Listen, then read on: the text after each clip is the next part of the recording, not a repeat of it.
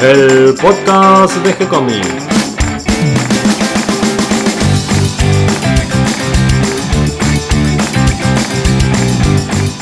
Estoy reunido con Mario Borkin, nuestro especialista en BD, en la biblioteca de la Alianza Francesa, donde pueden encontrar un montón de, de cómics, historietas francesa, belga, pueden venir y pispear, ¿no es cierto?, buscar.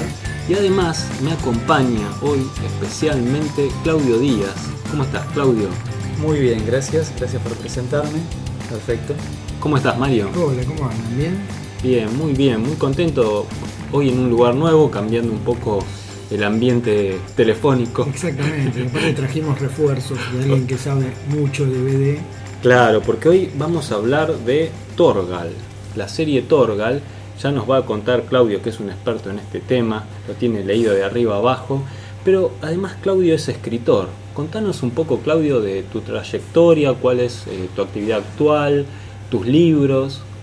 Gracias. Eh, sí, yo eh, escribo fantasía heroica y ciencia ficción. Los estoy publicando en forma de autopublicación.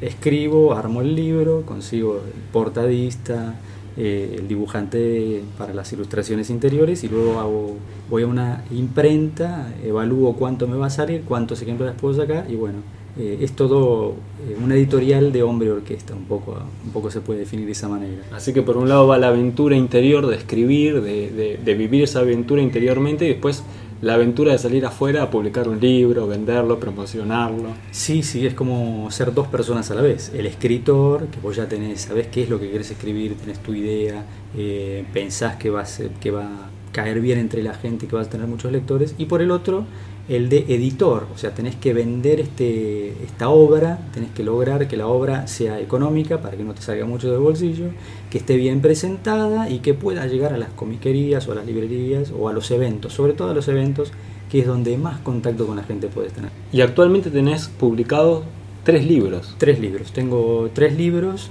Eh, debido a que el tiempo es tirano y uno trabaja de otra cosa, eh, me aboqué a escribir relatos, relatos que pueden ir desde las 12 páginas a las 60 páginas, y con eso vas formando cada uno de los volúmenes. El primer volumen, el primer libro, es una antología de relatos de espada y brujería, ambientada en el reino de Terra Incógnita, que es un continente misterioso en medio del Atlántico, alejado del resto del mundo por la magia, por un grupo de druidas que lo mantiene oculto y me sirve a mí para hablar de... A mí me gusta la historia, entonces puedo hablar de civilizaciones desaparecidas o que han, se han transformado y eh, eh, hacerlas eh, chocar o coexistir dentro de este continente misterioso. Y mis protagonistas son tres guerreros mercenarios de distintos lugares. Uno es un juglar y mercenario visigodo, que se llama Rodrigo, eh, el otro personaje es un vikingo nacido en Vinlandia, en la colonia perdida en Norteamérica, que se llama Thorvald, y el tercer personaje es una mercenaria oriental nacida en la colonia de Fusang, que se supone, la leyenda dice que pudo haber existido en Perú, una colonia china perdida. Eh, bueno, después de eso publiqué otros dos libros, uno dedicado a la ciencia ficción, también con relatos cortos, y el tercero y último que salió hace cinco meses, que se llama casualmente Relatos de Espada y Brujería, en el cual reúno a eh, ocho grandes autores de fantasía nacionales y agrego un cuento yo y es una antología de nueve relatos de fantasía. Qué lindo, qué lindo, qué lindo proyecto y qué linda aventura esta de, de escribir y publicar, eh, porque uno va aprendiendo además en el camino y vas conociendo a otra gente que también está haciendo ese Sí. camino. Por ahí no exactamente igual, pero, No, no, pero es, es- pero son lindos esos encontronazos, ¿no? Sí, y, sí, y sumar amigos y, y cosas que uno a veces piensa que está aislado en ese, en ese mundo creativo y te vas conectando con otros y, y eso te da fuerzas y además también te enriquece, ¿no? Te enriquece a vos como escritor y, y como persona. Y justamente en ese sentido, eh, tu actividad laboral actual también tiene que ver con los libros y las historietas. Sí, por supuesto. Eh, trabajo como encargado en una librería, no sé si se puede decir, Sí, por supuesto. librería en Telequia del barrio de Belgrano. Te contaba antes de que empecemos eh, esta grabación que a mis 15 años yo recorrí, eh, recorría varias veces esa librería y siempre a la búsqueda de algún libro en particular y tenía por ejemplo un gran interés por la animación, por el dibujo animado y no había libros de animación acá en Buenos Aires. Yo recorría todas las librerías y esos libros los encontraba en, en Intelequia justamente. Este, también una historia de, la historieta norteamericana, eh, en realidad es la colección Smithsonian, que es un libro muy grande, voluminoso, el cual el, viejo Brexit nos decía que era la Biblia de la historieta, que ahí estaba todo. Así que bueno, cuando lo vi en Entelequia ahí corriendo a comprarlo, me acuerdo todos los ahorros que tenía en aquel momento.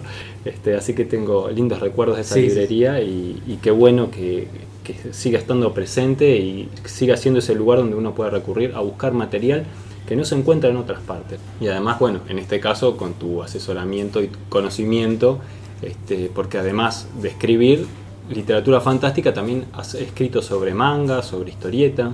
Sí, también me ha tocado hacer como periodista para revistas que hablaban de manga y anime, o de historieta en general, o, de cine incluso, eh, acá en Argentina. He trabajado para la editorial Silmax, casi cuatro años, para la editorial Mina de México y para um, dos editores o A4 Editora o historietas argentinas. Incluso hasta alguna nota del Eternauta he metido en la revista del Eternauta. Qué bueno el trabajo de, de Doello, justamente de dos editores, eh, siempre presente y siempre eh, dando lugar a autores que no solo los clásicos ¿no? de acá de Argentina, sino también a autores nuevos.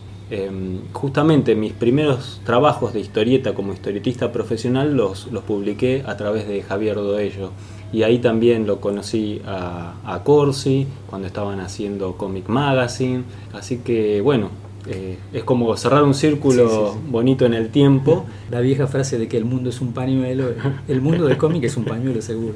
Sí, al final no somos tantos y nos terminamos conociendo todos, eso es, eso es lo lindo. Bueno, pero vamos al tema de hoy, el tema que nos reunía, que es este Torgal. Torgal, esta historieta belga creada por Van Ham, este gran guionista, eh, yo lo conocía en realidad por... Eh, Largo Winch. Largo Winch, sí.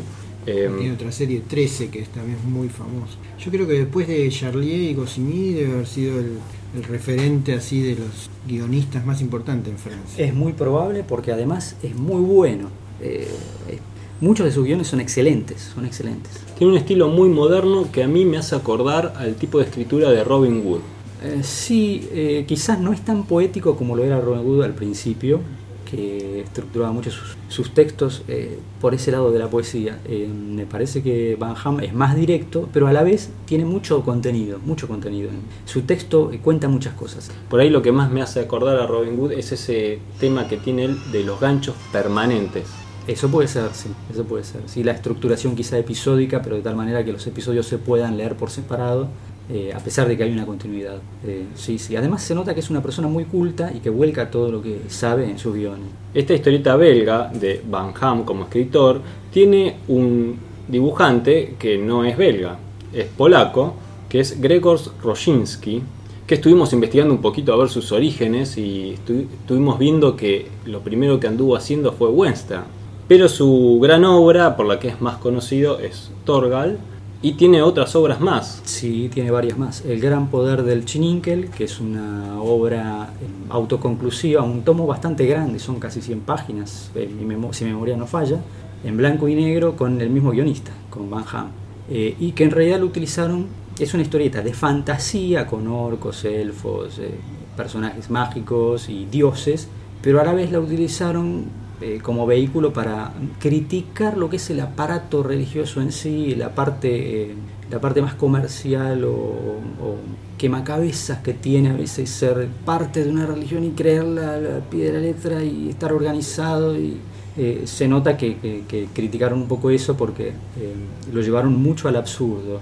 La historia básicamente es un Mesías que aparece que no quiere ser un Mesías y que los dioses le dan un poder, que es el gran poder que da nombre al álbum, y que solo funciona cuando los dioses quieren. Entonces eh, lo deja muy mal parado a este Mesías. Y este Mesías trata de liberar a lo que es el vulgo del planeta, que son los pequeños duendes y trasgos y orcos, de, de los semidioses que los gobiernan, que además son una gente decadente y malvada. Y bueno, por ahí la historia contada así parece lo mismo de siempre, pero lo bueno es que eh, uno se, se pega mucho al personaje central y a los amigos del personaje central y después con el desenlace que no lo puedo contar, bueno, te dan ganas de prender fuego todo. te, te lo comunica muy bien. Y volviendo a Torgal, eh, vemos en su dibujo, estábamos suponiendo, porque no lo sabemos realmente, pero suponíamos una influencia del manga. Sí, es- no sabemos si es cierto, pero eh, sus eh, trabajos, sus primeros dibujos son muy estilizados, tienen mucho de, de, Leiji Matsumoto, que era el creador del Capitán Raimar acá en Argentina, o Harlock en Japón, o Albator en Francia. El Capitán Raimar eh, tenía eso, eso de esos personajes así poéticos, dibujados de una manera muy, muy estilizada, eh, muy contemplativa y sus mujeres son muy parecidas a las primeras mujeres que aparecen en los álbumes de Torgal. No sé si es eh, pura coincidencia. Tal cual, porque en la maga traicionada, que es la primera historia de Torgal, aparece ya en los primeros cuadros una, una maga justamente, que se llama Slide, que hace acordar al Capitán Reimer, Sí, a- Capitán Harlock, ¿no? Eh, Tal cual, tal porque cual. tiene ese parche, el estilo del dibujo, el pelo, los perfiles que dibuja. Muy parecida a Queen Emeraldas, que es otro personaje de Capitán Raimar, Harlock. Y además también, eh, si bien es un dibujo realista, eh, con pretensiones además de ser muy clásico en, en tanto en los fondos como en las figuras, eh, los personajes tienen los ojos ligeramente más grandes que lo normal, como si eh, tratase de expresar mucho de sus Mm. personajes a través de los ojos. Y atrapa eso, lo, lo logra, y me parece que ahí también hay una influencia un poco del manga. Sí, sí, los personajes de, de Rosicky siempre fueron enormemente expresivos. Es, es un logro que hay que reconocerle desde el principio. Más allá de que por ahí el estilo de dibujo no estaba depurado en sus primeros álbumes, pero sus personajes eran absolutamente expresivos. Contanos un poquito, ¿quién es este personaje Torgal? ¿Cómo es su historia?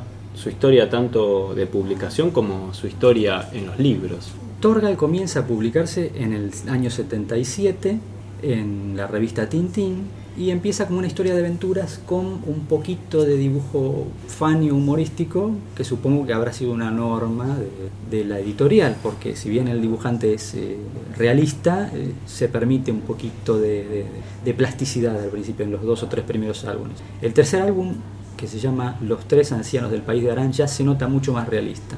Tiene, conserva un poquito de esa comicidad en los personajes, pero ya más realista.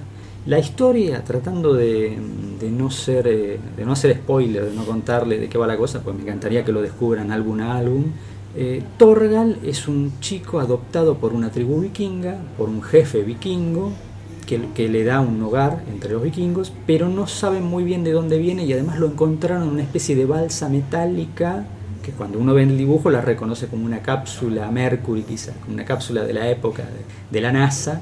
Entonces uno ya sabe que el origen de Torgal no es de este mundo, o bien vino de otra época o bien viene de otro planeta. No quiero decir ya de cómo es para no, para no deschavarlo, pero bueno, no pertenece ni al mundo de los vikingos ni al mundo de los humanos, es un humano venido de otra parte. Y acá es una mezcla muy interesante porque es una mezcla de mitología nórdica Sí, con ciencia ficción. Sí, sí, sí, eh, Van Ham no le hace asco a nada realmente. Los primeros álbumes, los primer- el primer álbum está basado en la mitología escandinava. Los personajes contra los que se enfrenta Torgal provienen de la fantasía, bueno, de la mitología. Nosotros decimos que fantasía, pero para los escandinavos era algo real. Son personajes extraídos de la mitología escandinava. En el segundo álbum, en cambio, como explora el origen del personaje, pasa a ser de ciencia ficción. Eh, un, un giro completamente inesperado, pero bueno, que era necesario porque queríamos saber quién era Torgal. En el segundo álbum más o menos explica el origen de Torgal, de dónde viene. Eh, y pasa a, ser- pasa a estar influenciado mucho también por las teorías de la época, que era los años 70, de... mm, ¿Cómo se llamaba? Se me fue el nombre de... Von- Daniken. De Von Daniken, Muchas gracias. sí, eh, sí, sí. Recuerdos del futuro. Sí, era su primer libro. Película que ha vendido pero millones de. Yo la vi en cine, en el cine Aconcagua, en Villa Devoto, Recuerdos del Futuro. Era un peliculón para un chico de 10, 12 años que quería enterarse de cómo era el universo, aunque era un poco sanata, pero bueno, reconozcamos que te abría un poco la cabeza. ¿Estamos solos en el universo o no? ¿Hay otras civilizaciones? ¿Es esta la primera humanidad? civilización claro, humana? Claro, era un- bueno, Atlantis, qué sé yo, todos esos misterios, ¿no? todo, todo, la Atlántida, la- las líneas de Nazca, la ruina de, de la isla de Pascua, todo, todo, todo bien mezclado y bien condimentado para fascinar al niño o adolescente de turno. Y acá en este mundo entraba en esta fantasía también la historia de Torgal. Claro, sí, sí, Torga la abreva de estos libros de Von Daniken y, y está muy bien contado, es maravilloso, es maravilloso. El segundo álbum que trata de explicar ese origen es maravilloso. Además Torgal tiene su familia. Claro, porque Torgal- tiene una esposa. Contanos un poquito cómo es esta historia de Torgal, porque parece un, un aventurero solitario por momentos, Sí. pero siempre está con volviendo a la, a la familia, a, sus padres. Sí, sí. Algo que quizás no está muy comentado, pero eh, yo que soy un lector muy, eh, un lector fanático del Príncipe Valiente, encuentro muchos puntos eh, de conexión con Torgal. Y se nota en el dibujo a veces que a Rosinski le gustaba el Príncipe Valiente. ¿Por qué? Está en la estructura de la página. Cuando vos ves las tres bandas, la estructura de la página dividida en tres bandas y a su vez cada banda en dos o tres cuadros, te das cuenta que usó la misma estructura que usaba el Príncipe Valiente para las páginas dominicales. Mira vos, O sea, no. es verdad, ahora me lo haces notar, y que además no es la, la división de página tradicional de la historieta No, franco-belga. Exactamente, exactamente. Eso ya delata su, su influencia. Y por el otro lado, Príncipe Valiente era un personaje que al principio era adolescente, después crece, después se casa, después tiene hijos y después tiene una familia enorme de cuatro o cinco hijos y, y anda por ahí con su familia viviendo aventuras en el viejo mundo. Y Torgal es lo mismo. En ese sentido es el desarrollo del personaje, no voy a decir calcado, pero le debe mucho, porque Torgal empieza como un eh, paria dentro de los vikingos porque el nuevo jefe vikingo no lo quiere y además la hija del jefe vikingo sí lo quiere, entonces es un conflicto familiar un poco poderoso. Complicado que además lo quieren arreglar de manera un poco Sí, violenta, bruca. ¿no? Sí, Bruca. sí, sí, sí, sí. Así que te querés casar con Torgal, bueno, mira, anda y te- acá, acá tenés el, el reemplazo y le pone a otro y Torgal lo, lo condena. Bueno, esto no, no es spoiler porque son las tres primeras páginas, lo condena a morir atado a una roca. Eh, bueno, eh, estábamos contando eso. Torgal al principio en los primeros álbumes es soltero. En el álbum 3 ya está casado con Aricia. Y a partir del álbum 5 o 6, que la pierde Aricia por una, un evento muy importante que no vamos a contar, se entera de que ella sigue viva, que él la había dado por muerta. No solo está viva, sino que está embarazada de su primer hijo. Ajá. Y a medida que van pasando los álbumes, vos te vas enterando, se, se vuelven a encontrar, se vuelven a separar, eh, se arman una cabaña en una isla alejada del mundo para que no los joroben más, pero tarde o temprano los van a encontrar y los vuelven a mezclar en la aventura. Tor- Torgal no puede escapar de, de la aventura. Y va teniendo hijos cada vez que se encuentra con la mujer y cada vez que le dan unos meses tranquilo y después los hijos los vuelve a perder. A veces les raptan a los hijos, como pasa con Jolán, y se los llevan a América, a Mesoamérica, y tiene que ir a rescatarlo y ahí conoce otros personajes. Porque además sus hijos después empiezan a tener sus propias aventuras. eh, es el primero que empieza a tener sus propias aventuras porque precisamente para seguir con esta influencia del príncipe valiente o este homenaje, a lo largo de los primeros 20 años Jolán se va haciendo adolescente y llega un momento que tiene sus propias aventuras. Y además, eh, no quiero dar spoiler, pero no nos olvidemos que Jolán no es solo hijo de vikingo, de una princesa vikinga, sino también de un personaje venido, entre comillas, de las estrellas, que es Torgal.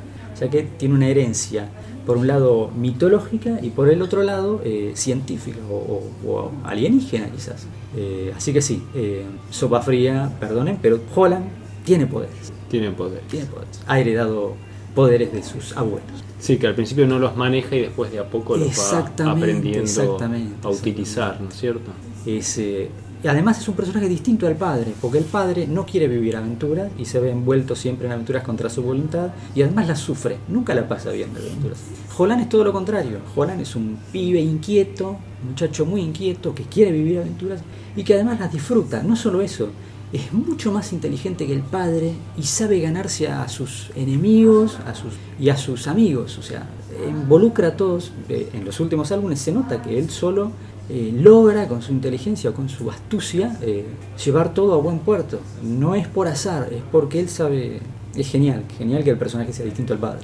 Y se convirtió en una saga larga, Torgal, porque de los autores originales de Van Ham y Rosinski tenemos eh, 29 álbumes. Sí, exactamente. Van Ham va a hacer guiones hasta el álbum número 29. Y luego eh, empiezan a abrirse como unos spin-offs, unas eh, historias secundarias que se van desarrollando, de las cuales no solo hay una, sino que son tres. Eh, sí, exactamente. Habría que armar un mínimo paréntesis. En el álbum 25 más o menos, Rosinski y Van Ham dijeron que moría el personaje en una saga. Y porque además querían ver qué pasaba y estaban un poquito cansados y a ver si se podían desligar. No pudieron porque la gente pedía gritos que siguiera Torgal, así que Torgal no murió, la pasó mal otra vez. Y Van Ham siguió, se quedó hasta el, álbum 29 para cerrar sus guiones, decir, bueno, ya está, se acabó. En el álbum 28 creo que es, Chris de Valnor finalmente le da muerte a un personaje tan importante para la saga que parece que, que renuncia para dejarle un fardo muy grande a los guionistas que van a venir. Eh, que el que va a venir es Ibsen T. Va a continuar la cabecera de Torgal a partir del álbum 30 y va a resolver eh, bastante bien, dentro de todo bastante bien. Eh, va a estar a la altura de los personajes. Se va a centrar más en Holland, que era lo que decíamos antes, el hijo de Torgal, que además es un personaje más fresco y le va a permitir hacer nuevas aventuras sin que lo comparen tanto con Ham, que era inevitable. Torgal pasa a ser un secundario, sigue teniendo peso, pero el verdadero personaje es Holland. Entonces digamos que la cabecera de Torgal, a partir del tomo 30, el protagonista es Holland. Y ahí es cuando aparecen los spin-off, los derivados.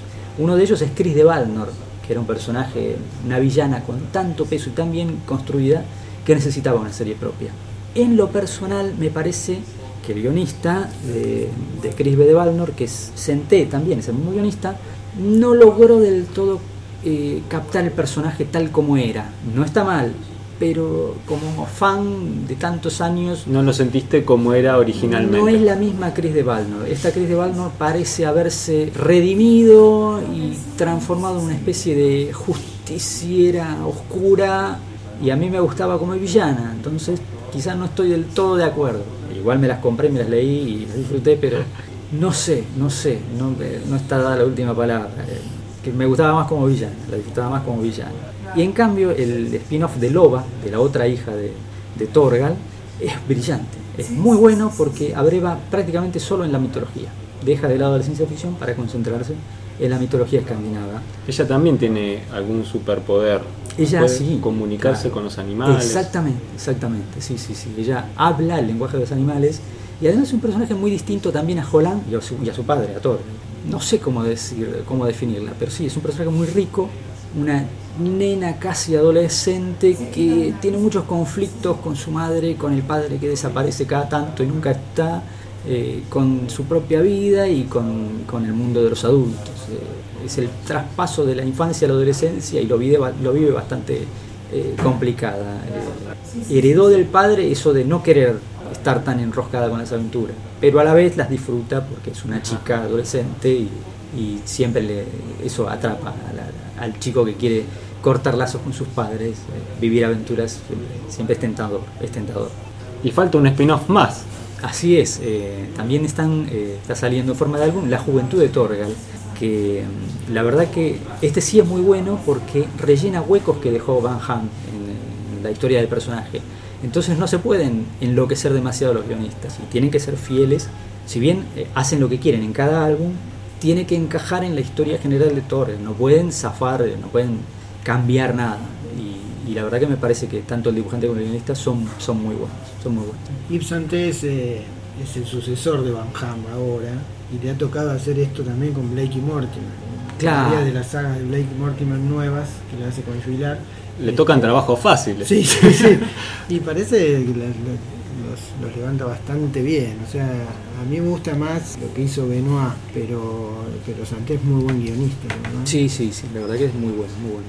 Eh, vuelvo a decir eso de lo que hizo con Chris de Valnor de redimirla, yo no estaba del todo de acuerdo, porque viste es como redimir a, no sé, perdón por la de comparación, pero si redimís al Joker, ¿qué haces con Batman? Sí, sí. sí, te vas a divertir un montón. Pasa que bueno, también tener como personaje principal de una serie a un malvado, a un villano, no es fácil. Pero ahí está el desafío. Sí, sí. ¿Cómo hace? Además, no es una villana mala, mala porque quiere ser mala. No, del todo, además. No, está muy justificado por qué es mala. Eh, tampoco quiero, me gustaría que lo lean, por qué es ella así como es. Eh, es genial, es genial. Yo puedo decir desde mi lado que, que me atrapó realmente, me encantó el dibujo, me encantó la historia, cómo está escrita. Estábamos viendo que tiene una, pequeña como estructura interna en los guiones de ocho páginas, que es una estructura interesante para contar las historias como en pequeños episodios que se van enganchando unos con otros. Y bueno, eso sirve para publicar de distintas maneras. Vos me decías que lo conociste. En la revista Boomerang española y además se había publicado en la revista Tintín, con lo cual ocho páginas es ideal. Publicás un capítulo, dejas un cliffhanger, pero eh, bastante bien estructurado y el adolescente chico lo va a leer, va a comprar la revista para ver cómo sigue y va a tener otro capítulo completo, pero con un cierto cliffhanger va a seguir. Bueno, ahí tenemos un punto interesante para aquellos que estén interesados justamente en la escritura de guiones en cómo estructurar un guion, bueno, ahí hay una punta interesante de, una estructura interna del guion que se puede ir llevando dentro de la historia para dividir las historias y que ayuda a su publicación en distintos formatos, Sí, medios. sí, sí. Mm, Interesante. Confieso haberlo estudiado, haber tratado de, de- de hacerle una, una autopsia a las historietas, las primeras que tuve de Torreal, no, las primeras no, las primeras 10 que tuve de Torreal, porque me encantaba eso de que funcionaran de a pocas páginas y como álbum completo. Parecía un mecanismo genial.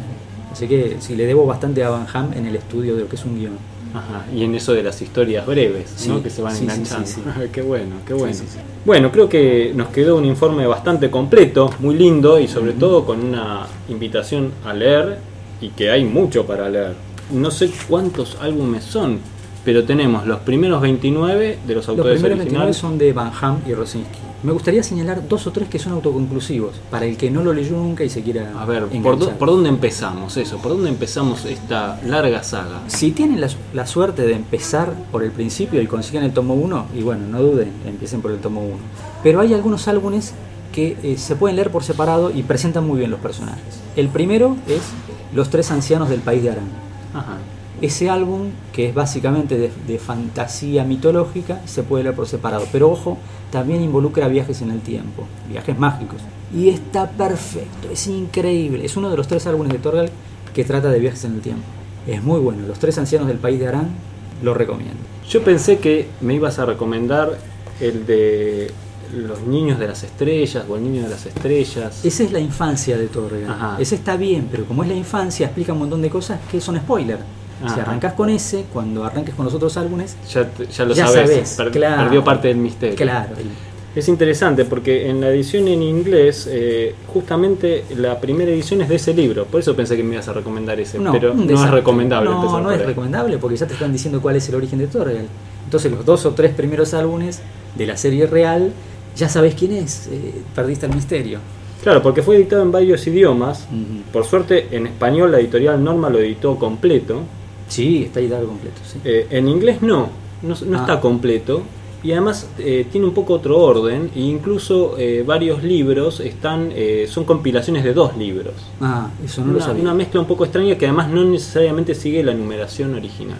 Y también hay una eh, edición en danés y sé que hay en otros idiomas. Se han vendido más de 11 millones de ejemplares, Sí, así que es sí, una obra con muchas traducciones y publicada en, en varios idiomas. Es, una obra, es una obra muy valiosa.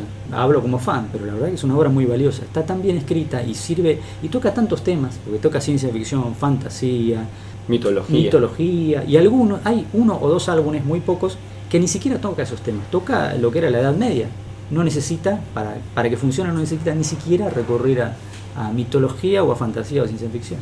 Y recordaste ese Sí. último que Sí, querías sí, recomendarnos. El. Señor de las Montañas, que también habla de, de viajes en el tiempo gracias a un anillo de oricalcum, de un metal desconocido que los griegos decían que tenía propiedades mágicas. Y, y después también recomiendo El País K, que Ajá. es eh, el primer álbum en el cual eh, Torgal viaja a América, a Mesoamérica. Se puede arrancar por El País K si lo conseguís porque presenta a los personajes de nuevo. Y ahí queda demostrado que los primeros que llegan a América son los vikingos. Son vikingos.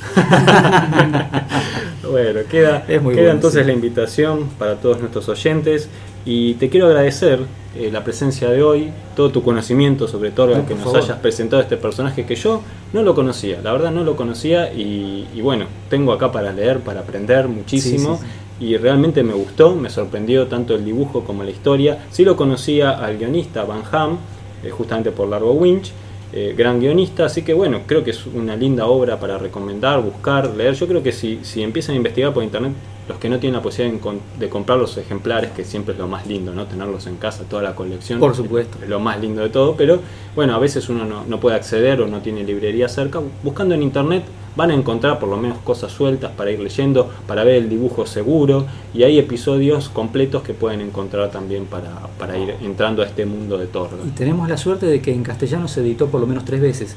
eh, tres o cuatro veces. Eh, primero en la revista Boomerang, que es difícil de conseguir, pero si, si buscan un poco en las comiquerías o en lugares de viejos como eh, Parque Rivadavia o Parque Centenario, pueden conseguir ejemplares y leerlo ahí. Después lo publicó Editorial 5 en España en los años 80. Eh, publicó cuatro o cinco, álbumes que también, si uno busca por ahí los puede conseguir. Y finalmente los publicó Norma Editorial, que es la mejor edición, mejor traducción, mejores colores, mejor papel y que eh, no está agotada, sigue vigente y la editan constantemente en España, por lo tanto, si no es por una cuestión de dinero y quieren gastar, la pueden conseguir a través de la editorial Norma pidiéndola en cualquier comiquería. Y una última pregunta, ¿en Entelequia está? Tenemos varios álbumes, sí. Ah, bien, bien. Vamos rotando, porque como no podemos traer y tener los 35 álbumes que hay, porque es mucha guita en, un solo personaje, tratamos de traer variedad. Pero por encargo lo podemos traer. Nosotros recibimos cada dos o tres meses ejemplares de España, entonces es cuestión de encargarlo y listo, lo tenés. Bien, ya saben dónde buscar, dónde pedir y dónde comprar. Así que bueno, los esperamos en un próximo programa. Ojalá que Claudio Díaz nos acompañes en algún otro episodio con algún otro título que nos quieras enseñar y dar a conocer. Y por supuesto Mario, que nos va a estar acompañando en otro episodio de Van de Cine. Muchas gracias Mario. Gracias a vos. Gracias, Claudio. Gracias, gracias.